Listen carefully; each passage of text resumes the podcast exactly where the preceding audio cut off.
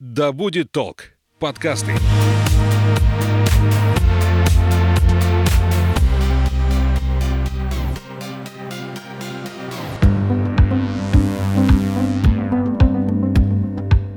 Привет, я Маша Хоменко, журналист и аспирант-филолог.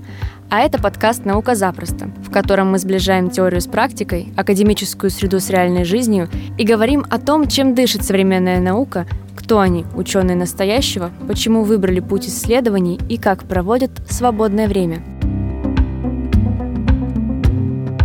Сегодня у меня в гостях Петр Петрович Вибе, доктор исторических наук, директор Омского государственного историко-краеведческого музея. Петр Петрович, здравствуйте. Здравствуйте. Как ваши дела? Все замечательно. Что такое краеведение? И знания в каких сферах вообще нужны краеведу, чтобы заниматься этим делом? Это э, вопрос, почему сейчас очень для меня актуален, потому что я как раз э, все свои последние выступления и научные форумы, которые мы организовываем, мы как раз и посвящаем вот какой-то актуализации этого понятия краеведения, потому что то традиционное понимание, которое в энциклопедиях там 30-х, 40-х, 50-х, да и даже 2000-х уже годов, поскольку так вот все это по инерции передавалось, э, под краеведением понимали всестороннее изучение какой-то определенной локальности локальной территории преимущественно местным населением. Вот такая была оговорочка преимущественно местным населением, что сразу же сводит это краеведение э, к любительству.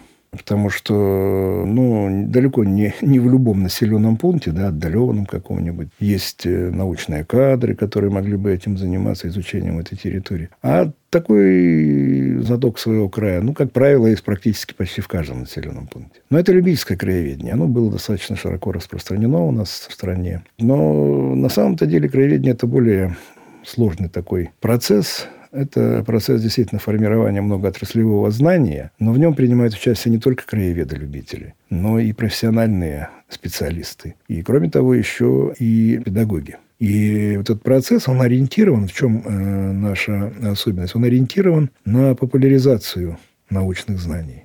Мы имеем прямой выход на публику, в отличие от э, ученых, занимающихся в Академии наук истории там, или географии, или еще чем-то. Но еще, особенно в последнее время, это становится все более и более актуальным, то, что краеведение – это один из э, вот таких серьезных инструментов формирования конструктивного патриотизма, как я его называю. Понимаете? Потому что патриотизм, его просто заговорили – Говорят, надо патриотизм, надо воспитывать патриотические чувства. А вот когда-то э, академик Лихачев говорил, не надо призывать патриотизм, этого недостаточно. Надо его реально воспитывать. А патриотизм, он вырастает вот из наших, из любви к малой родине, понимаете? Угу. Поэтому краеведение, оно, вы видите, очень многогранно, оно полностью окружает нас. Люди живут в нем. И даже не подозревая того, некоторые, особенно ученые, да какой, я не краевед, дескать, я такой великий ученый, так отказывается иногда. А на самом деле он занимается именно этим. Изучает локальную какую-то историю. Другое дело, что он не всегда ее популяризирует, может быть. Но это дело каждого ученого. Ну да.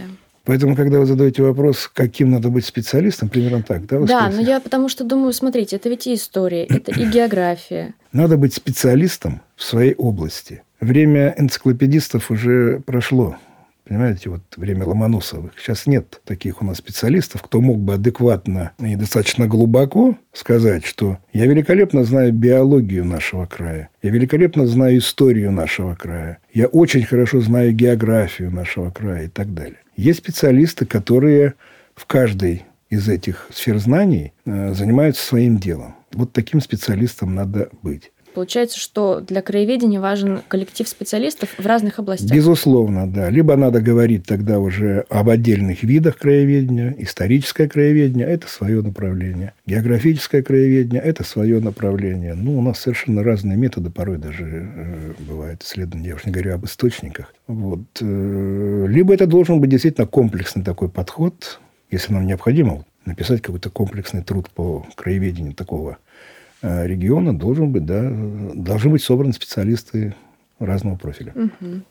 Всегда в школе, когда проходили краеведение, казалось, что это ну, не наука, не что-то не очень заслуживающее внимания, или, может быть, так преподносили вот мне в школе, потому что я помню, что было несколько уроков, но как-то ты думаешь, ну, кто этим занимается? В общем-то, мне не объясняли, что есть люди, отдельно занимающиеся этим. Сталкивались ли вы с такой проблемой со стороны молодежи, со стороны школьников, которые приходят в музей? С проблемой какой? того, что краеведение не, ну, возможно, не котируется как что-то серьезное? Да, сталкивался, конечно, и очень часто. Причем приходилось с этим сталкиваться в своей профессиональной среде.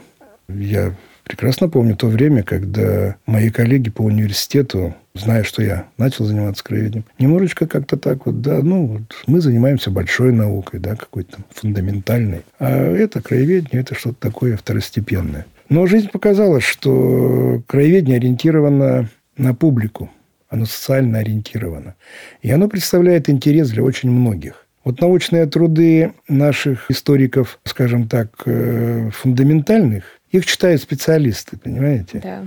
Их не читает широкая публика. А как вот эти важные исторические знания донести до масс? Вот этим занимаются очень часто краеведы. Это одно из главных их отличий популяризация тех знаний, которые они владеют. Поэтому, да, было такое. Но очень многие историки изменили свое мнение об этом, особенно тогда, когда за краеведческие труды стали платить, их стали заказывать. Понимаете, вот действительно краеведческие изыскания все больше и больше пользуются популярностью. Но проблем тоже здесь очень много. Мы вот последний раз проводили э, Всероссийский краеведческий форум и я приглашал директора Института истории Сибирского отделения Академии наук Вадима Марковича Рынкова. И он в своем выступлении рассказал, да мы бы вроде и не против заниматься тоже вопросами локальной истории и популяризировать их. Но у них своя там шкала рейтингов. Эти публикации им засчитывают, а эти не засчитывают. И мы вынуждены, значит, публиковаться не в какой-то там, допустим, научно-популярном издании, которое бы читали сотни и тысячи э, людей, а в каком-то сугубо научном э, издании, которое прочтут, ну, два десятка, три десятка угу. специалистов. Они издаются там тиражами такими, понимаете, по 100, по 200, по 300 экземпляров. А научно-популярные издания могут издаваться многими тысячами и расходятся. Да, и вот так научная бюрократия убивает вообще К сожалению, выход да, на бывает. широкую публику. К сожалению, да. Много ли молодых кадров в краеведении? Вообще, какой интерес проявляет молодежь к этой сфере? Я не скажу, что уж прямо очень много, но вот мы 26 лет уже проводим молодежную научную краеведческую конференцию в музее. И каждый год к нам приходит порядка... Когда-то и 100 человек было, когда-то 60, когда-то... Ну, по-разному. Она была городская, потом переросла в областную. Тут, конечно, во многом инициатива принадлежит руководителям, учителям, э, преподавателям вузов. Но некоторые работы показывают, что действительно это студенты у нас и старшеклассники, что действительно многие увлекаются вот этими вопросами истории края и так далее. А что из этого получается? Мы делали такую выборку. А кто же из них? Да, то есть мы там определяем, ну, поскольку это молодежная конференция, у нас там есть места. Вот первое место, второе, третье. Значит, мы награждаем лауреатов э, медалью имени Полошенкова, нашего э, известного омского краеведа. Делаем подарки в виде наборов краеведской литературы и так далее. Потом задали цель, а кто же, кем, кем стали эти наши участники нашей конференции? Ну, и вот могу сказать. Вот одна из них работает у меня э, в музее, Любовь Ивановна Келлер, она, она сейчас, кстати сказать, занимается, пишет диссертацию по истории омского краеведения. Mm. Осмысляет то, что да. сделали предшественники. Еще один участник тех наших конференций, Сергей Сергеевич Наумов, достаточно известный журналист, пишет диссертацию, знаю, заканчивает. Автор книги «100 историй об Омске». Точно, да. Мы Знаете. о ней рассказывали у нас ну, в рубрике «Читай здесь», да. Так можно еще продолжать. То есть, есть э, выход, но вот таких настоящих, преданных краеведению, это, конечно, единицы. Так всегда было и так, наверное, и будет. Но в массовом порядке увлекающихся достаточно много. Я думаю, что во многих э, областях науки, в той же филологии, в которой я сейчас Конечно тоже пишу диссертацию. Люди идут, они учатся в аспирантуре, но не все доходят, не все потом продолжают этот путь. Кто-то идет куда-то работать, ну и вот так вот покидают отрасль. Но все равно это важно. Главное, что есть возможность этим заниматься у людей, которым это интересно. Если бы не было, например, музея, не было бы вас, то не было бы чтений, не было бы возможности интересующимся людям попасть в эту сферу ну, и развиваться в ней. Теперь давайте поговорим о вас, что привело вас в науку и когда вы поняли, что краеведение станет э, делом вашей жизни. Ну, в науку меня привело мое образование. Я закончил Омский государственный университет, исторический факультет. После окончания меня пригласили работать на кафедру в университет Через некоторое время я перешел вместе со своим научным руководителем на работу в Омский государственный педагогический университет, в то время институт. И тогдашний ректор Вениамин Михайлович Самосудов в пединституте поручил мне заниматься краеведением. И вот с того, наверное, все и пошло. Но скажу сразу, что меня больше всегда прельщала именно научная работа, а не преподавательская. Поэтому через некоторое время я создал свою хозрасчетную лабораторию. Это было время, конец 80-х годов. Множество кооперативов появлялось всякого рода. И мой руководитель из Томска, руководитель моей кандидатской диссертации, так мне однажды в письме написал. Я слышал, Петр Петрович, что вы создали там какой-то кооператив. Вот на самом деле это была историко-краеведческая лаборатория. Мы получали э, заказы от Управления культуры на паспортизацию памятников истории и культуры, от Управления образования на создание учебных пособий. Вот тогда мы подготовили историко-краеведческий словарь омский, ну и так далее. Это была действительно хозрасчетная лаборатория, которая занималась научными исследованиями. Одна из первых гуманитарных лабораторий такого рода. До этого были физики, химики, а что вслед за этой лабораторией? Какая была у вас деятельность? Или лаборатория ну, а, существует? А, нет, вслед за лабораторией. Как раз вот э, тогда мы очень близко познакомились с начальником управления культуры Ниной Михайловной Геновой. В 1992 году, в конце года, э, наш музей историко-краеведский остался без руководителя, и она предложила эту должность мне. Я перешел 1 февраля 1993 года в музей, и вот с тех пор там и работаю. 30 лет в этом году исполнилось. Еще там несколько лет я продолжал лабораторию возглавлять, но потом мы ее закрыли, поскольку возникли сложности с финансированием. Она хозрасчетная была, платят деньги, работаем, нет денег. Ну, все. Угу. Все-таки вы же сейчас тоже занимаетесь э, изучением чего-то? Над чем вы работаете? А, ну, вот сейчас как раз а, меня теория краеведения в последнее время интересует, поскольку, ну, вот я, я даже новое такое понятие для себя как бы ввел, пока еще не ввел его в научный оборот, традиционное краеведение. Потому что под краеведением, как я уже сказал, ну, понимает кто что хочет, понимаете. Кто-то вот понимает под этим только любительское краеведение, кто-то все-таки более его многогранно представляет. И я сторонник этого, что здесь разные формы есть краеведческой деятельности и для профессионалов, и для любителей, и для педагогов и так далее. Но появляются новые термины, вот, скажем, новое краеведение. А что там нового, если посмотреть? Э, ну, это работа музейная, прежде всего. То есть, этот термин приемлем только в музейной деятельности. И связан он э, с представлением той или иной какой-то ситуации через историю отдельной личности или там отдельной семьи. Угу. Это, это очень интересно, очень актуально. И действительно к этому многие музейщики очень положительно относятся. Это, конечно, надо. Но тут ничего нового нет, поскольку это было всегда в краеведении. Это, во-первых. Во-вторых, это вообще мало имеет отношение к краеведению. Это имеет отношение к методике музейной работы, но не к краеведению. Поэтому вот эти вопросы меня сейчас интересуют. Но и хотелось бы, чтобы и коллеги, которые э, со мной работают, что все мы находились в каком-то едином понятийном поле и понимали, когда говорим друг с другом, да, угу. вот с этого всегда следует начинать. И тогда уже понятно, о чем мы говорим, потому что говорят краеведческое движение или вот подвижник краеведения. Я имею диплом подвижник краеведения. Это очень редкий, очень такой серьезная награда подвижник краеведения. Я говорю, ну я как могу быть подвижником краеведения? Я зарплату получаю. Правда, да. Потом я так отправляюсь и говорю, ну, как директор-то я же не должен там заниматься наукой, я должен административной работой заниматься. Mm-hmm. Поэтому, ладно. Я Все, могу... что сверх этого, это уже подвиг. Да, я могу подвижником быть. Ну, вообще-то, подвижничество – это удел, ну, вот действительно людей, любителей, там, ну, не профессионалов, скажем так. Ну, в моем понимании. Тех, для кого это в моем понимании, не работа. Да, да. Как человек, который не имеет отношения к краеведению, вообще к науке, может применить знания из этой области у себя на практике? встретиться с ними и применить? Вот это вот очень замечательный вопрос. Э, мы даже, наверное, и не отдаем себе отчета в том, что краеведение просто вокруг нас. Вот во всей нашей повседневной жизни мы так или иначе связаны с краеведением, мы сталкиваемся с краеведением. Ну вот, например, вам надо проехать по городу. Вот современные таксисты без э, этих самых гаджетов, навигаторов. своих навигаторов, не, не обходятся. А если он, не дай бог, сломался, я, по крайней мере, в Москве с этим столкнулся. Ну, там явно был представитель из азиатских э, республик этим водителем. Да? Вот он просто остановился, и все, и не знает дальше, куда ехать. А есть таксисты, из того, из прошлого времени, которые знали каждую улочку, каждую подворотню. Вот это же краеведение, это ведение. Мы знаем территорию своего да. города.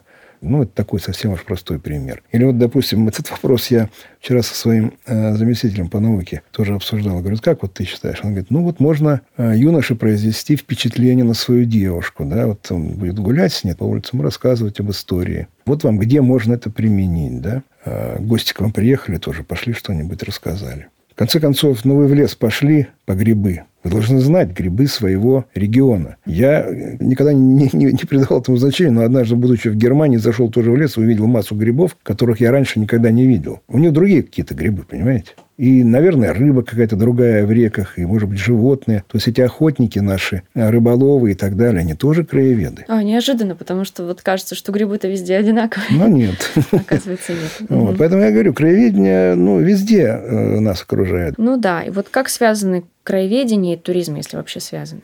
Связан, прям такое направление есть, туристско-краеведческая работа вот в школе она была очень. В 60-е, 70-е, 80-е года именно в этой форме она преобладала где-нибудь вот в школах. Там было военно-патриотическое такое направление. А, и вот такое вот туристско-краеведческое.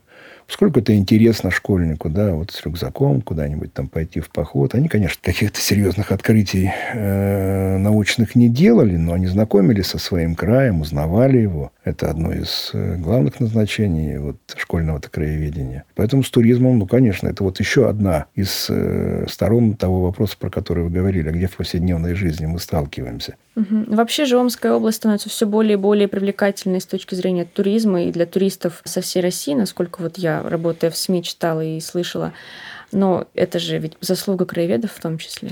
Ну, нам бы хотелось, э, чтобы было так, чтобы она была все более и более привлекательная. Но согласитесь, э, что для этого не только наше желание необходимо. Ну, скажем так, на территории Омской области нет Байкала. Это правда. У нас э, нет Алтайских гор. У нас нет каких-то других чудес. Свет, которыми богата наша Сибирь, скажем, понимаете? Угу. Поэтому нам действительно надо э, мало того, что найти эти привлекательные места, но и очень-очень интересно и выгодно их э, преподнести. Это очень нелегкая, на самом деле, работа. Я вот припоминаю свои ощущения, когда, будучи молодым человеком, я поехал служить на Тихоокеанский флот угу. и проехал, ну, вот больше половины страны сторону на Дальний Восток, к Владивостоку, я для себя... До этого я один раз с родителями выезжал на Кавказ, там, на Черное море. Мы, для меня это тоже было тогда открытие, потому что там все другое, все по-другому. Даже люди говорят по-другому. Я не говорю о природе там и прочее. Но вот когда едешь, а мы тогда, вот я в сторону Дальнего Востока ехал 10 суток, назад э, на поезде э, Владивосток-Москва ехал 7 суток. И, естественно, вся эта природа за окошком. Да, за окошком была, и все это можно было наблюдать. Очень интересные пейзажи, просто великолепные пейзажи. Но когда, скажу вам, стали мы подъезжать э, где-то вот в районе Новосибирской области и уже ближе к Омску, и появилась вот эта наша природа, конечно, она, может быть, не столь выразительная. Ну, вот эти вот березовые околочки, угу. низменность, равнинки. Не, нет вот этих сопок, нет каких-то таких, понимаете... Поля, леса. Да, завораживающих пейзажей, как где-то там на, в районе Байкала там или э, дальше. Но что-то, понимаете, все равно в груди как-то вот, вот, вот она моя, моя, моя родина, да. Я, я понял, угу. что каким-то образом на генетическом, наверное, уровне мы все, все равно уже прирастаем к той территории, где родились. И она действительно является для нас может быть, и источником нашего творчества, источников наших, наших эмоций и каких-то наших дел. Поэтому нам-то это все понятно и приятно. А вот чтобы завлечь в наш регион туристов из других регионов, тут надо, конечно, очень сильно постараться. Да, и мне кажется, еще инфраструктуру нужно внедрить как безусловно, для этого. Это безусловно. Это за этим очень Но я вам скажу, что сейчас э, я-то по области поездил много и ежегодно в экспедиции, там по разным, по, по другим э, делам. У нас был филиал э, в Таре, мы туда очень часто выезжали. Дороги там были просто ну, ужасные, я бы сказал так. Сейчас достаточно уже все-таки доступно это все становится. Но все равно расстояния большие. Вот, понимаете, вот взять э, старину сибирскую. Вот, один из самых привлекательных да, объектов у нас э, в Омской области. Но это 200 километров в одну сторону. 200 километров обратно. Чтобы там побыть какое-то время. Вот представьте, в каком состоянии этот турист вернется назад. Поэтому это, это лучше бы поехать туда с ночевой, спокойно приехать, посмотреть, какую-то вечернюю там программу для него устроить, переночевать. Но для этого нужна гостиница хорошая, кому-то нужен комфорт, понимаете? Да. Не, не все там на палатке, допустим. Ну, тут очень много э, вопросов и, и так далее. Конечно.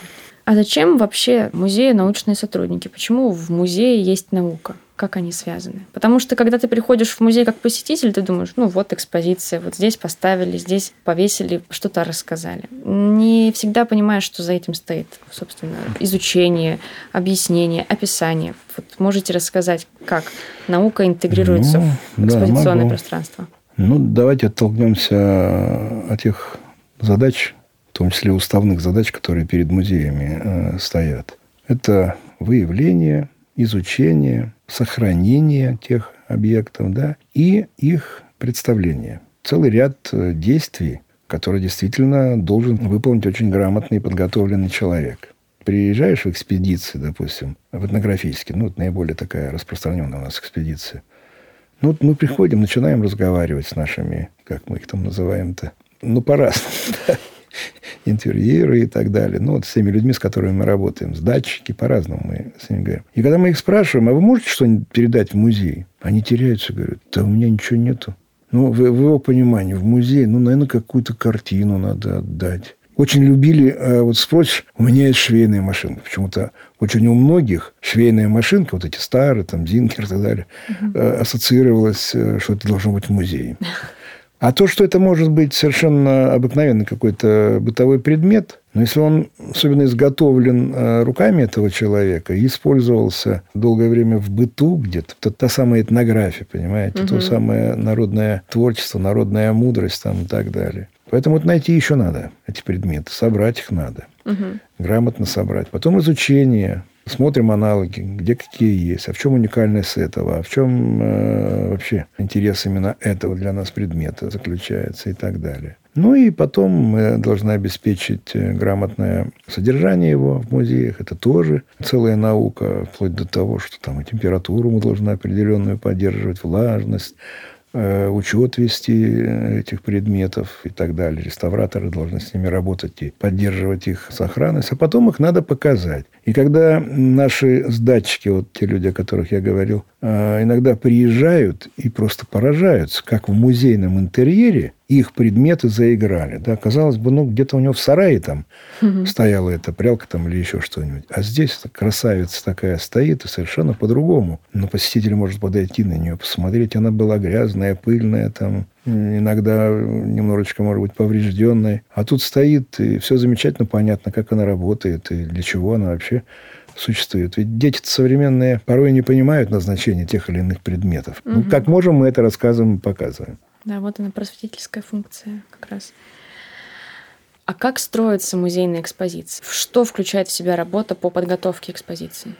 Ну, это серьезная научная работа. Все начинается с разработки концепции. Для начала мы должны понимать, что мы хотим сделать и ну, для чего вообще. Вот ту экологическую экспозицию, которую мы сейчас создаем, это не просто попытка воссоздать какие-то э, фрагменты, допустим, пейзажей, в Омской области, да, существующих там, или показать там, допустим, набор животных, которые у нас э, существуют и так далее. Само название этой экспозиции экологической говорит о том, что здесь предполагается э, работа по экологическому воспитанию, прежде всего, подрастающего поколения. Ну и делается это, естественно, на основе той источниковая база, которая у нас существует. Мы такую концепцию разработали, успешно утвердили ее и получили положительные рецензии ведущих э, музеев нашей страны, в первую очередь Дарвиновского музея из Москвы. На основе этой концепции мы разработали тематико-экспозиционный план. Это уже, как говорится, вот такое по тематическое, по отдельным темам разработка э, планирования, где уже конкретные предлагаются предметы, которые будут экспонироваться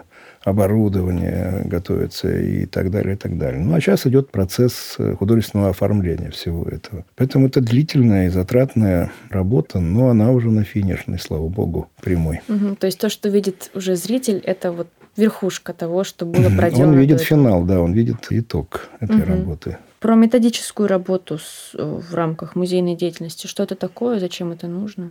ну, это очень нужно, методическая работа, это ну, обучение специалистов нашей музейной сферы методике работы музейной. И работа это очень важная. Мы такой методической работой занимаемся и в рамках нашего музея. И у нас существует научно-методический совет, методическая комиссия, когда более опытные сотрудники передают свои знания более молодым нашим сотрудникам помогает им готовить и те же самые экспозиции, готовить экскурсии, лекции, отрабатывать методику проведения. Вот, то есть передают э, опыт кто чаще приходит в краеведение, женщины или мужчины? И есть ли вообще какая-то статистика распределения по направлениям деятельности, если, может быть, мужчины в экспедициях, а. экспедиции, если это женщины в музее работают или нет? Ну, нет, статистика, конечно, есть. Ее можно, если есть такая нужда, поднять. Ну, могу сказать, что когда я пришел в музей, там был один мужчина, научный сотрудник. Сейчас их больше десятка, наверное. Вот. Ну, мужчин прибавилось, да. И, в общем-то, люди идут и идут с интересом, очень многие парни. А, в музей и в историю вообще.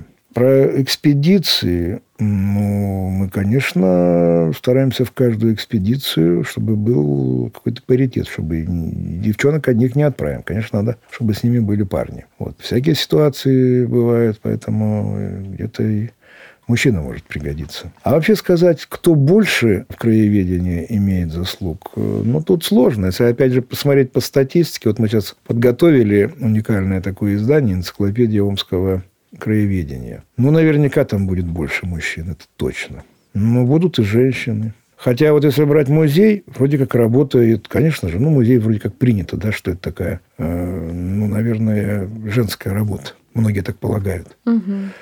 Хотя вот сейчас я бы так уже однозначно не говорил. У нас ребята экскурсии замечательно водят и занимаются исследовательской деятельностью, и в экспедиции выезжают. А работа в музее – это очень интересная работа. И если, ну, я бы не работал 30 лет, так это еще немного 30 лет. У меня есть сотрудники, которые там, допустим, скоро будет 50 лет, 40 лет, 30 лет. Это, это нормально. Ну, вот я знаю, работал э, при мне такая сотрудница, она 60 лет в музее. Музею было 120 лет, а из, из них она 60 в музее отработала, понимаете? Угу. Ну и вот насчет экскурсий, да, вы уже сказали, но, может быть, еще как-то можно в это углубиться. Часто видишь женщин-экскурсоводов, мужчин я видела мало очень, если... Ну, наверное, они не так уж часто, но у нас есть. Есть целых два экскурсовода, прямо которые экскурсоводы. Ну, экскурсовод, он же ведь тоже имеет и образование, и безусловно, безусловно. Но мы рассматриваем э, эту должность во многих случаях как э, какую-то стартовую такую ступеньку. Ну, это самое, наверное, простое, что может освоить молодой специалист, придя из университета, познакомиться там с экспозицией, выучить ту или иную экскурсию. Хороший специалист, он добавит туда что-то свое, почитает какую-то еще литературу и так далее. Кто-то остается на этой работе экскурсоводом и работает всю жизнь. А кто-то э, идет дальше, становится хранителем или экспозиционером, то есть выполняет уже более э, работы, которые требуют ну, больше, наверное, знаний, умений и опыта в музее. Но, понимаете, мы сейчас уже стали говорить не просто об экскурсоводах, а мы говорим, по сути дела, о музейной педагогике. К нам сейчас пришел э, великолепный специалист по музейной педагогике и я просто вижу, как у нее глаза горят, и сколько много у нее идей, и ну, интересных каких-то начинаний. Я думаю, что молодые сотрудники, хотя она сама достаточно молодая, и я еще недавно ее помню, она была молодым э, сотрудником, ну, в другом музее. Теперь пришла к нам, и она много может подсказать своим коллегам угу. и привнести что-то новое в деятельность нашего музея. Поэтому мы ценим такие кадры. А какая карьера может ждать женщину в музее, в краеведческом? Ну, какая карьера? Высшая должность – это директор. Ну, пока я занимаю эту должность, у них таких шансов нет. Шансов нет, да. Но до заместителя директора запросто. Причем некоторые пробегают э, вот эту лесенку за несколько лет. А где-то, как вот я помню, когда я начинал работать, ну, там у нас как-то вот тогда такая конкуренция была. И там, чтобы стать старшим научным сотрудником, ну, прямо люди должны были лет 10 там поработать. Угу. А сейчас, ну, время такое, видимо, у нас стремительное. Поработал человек, хорошо себя проявил, стал заведующим отделом, потом уже прямой путь ему заместители. А некоторые заместители становятся директорами других музеев, а кто-то и министрами культуры. как у нас произошло Юрий Викторович Трофимов, наш сотрудник и достаточно э, перспективный, интересный был сотрудник. Вот хорошо себя зарекомендовал, и вот так судьба распорядилась. Да. Спасибо за такую беседу. И в завершении, что бы вы пожелали тем людям, которые собираются прийти в науку, в краеведение?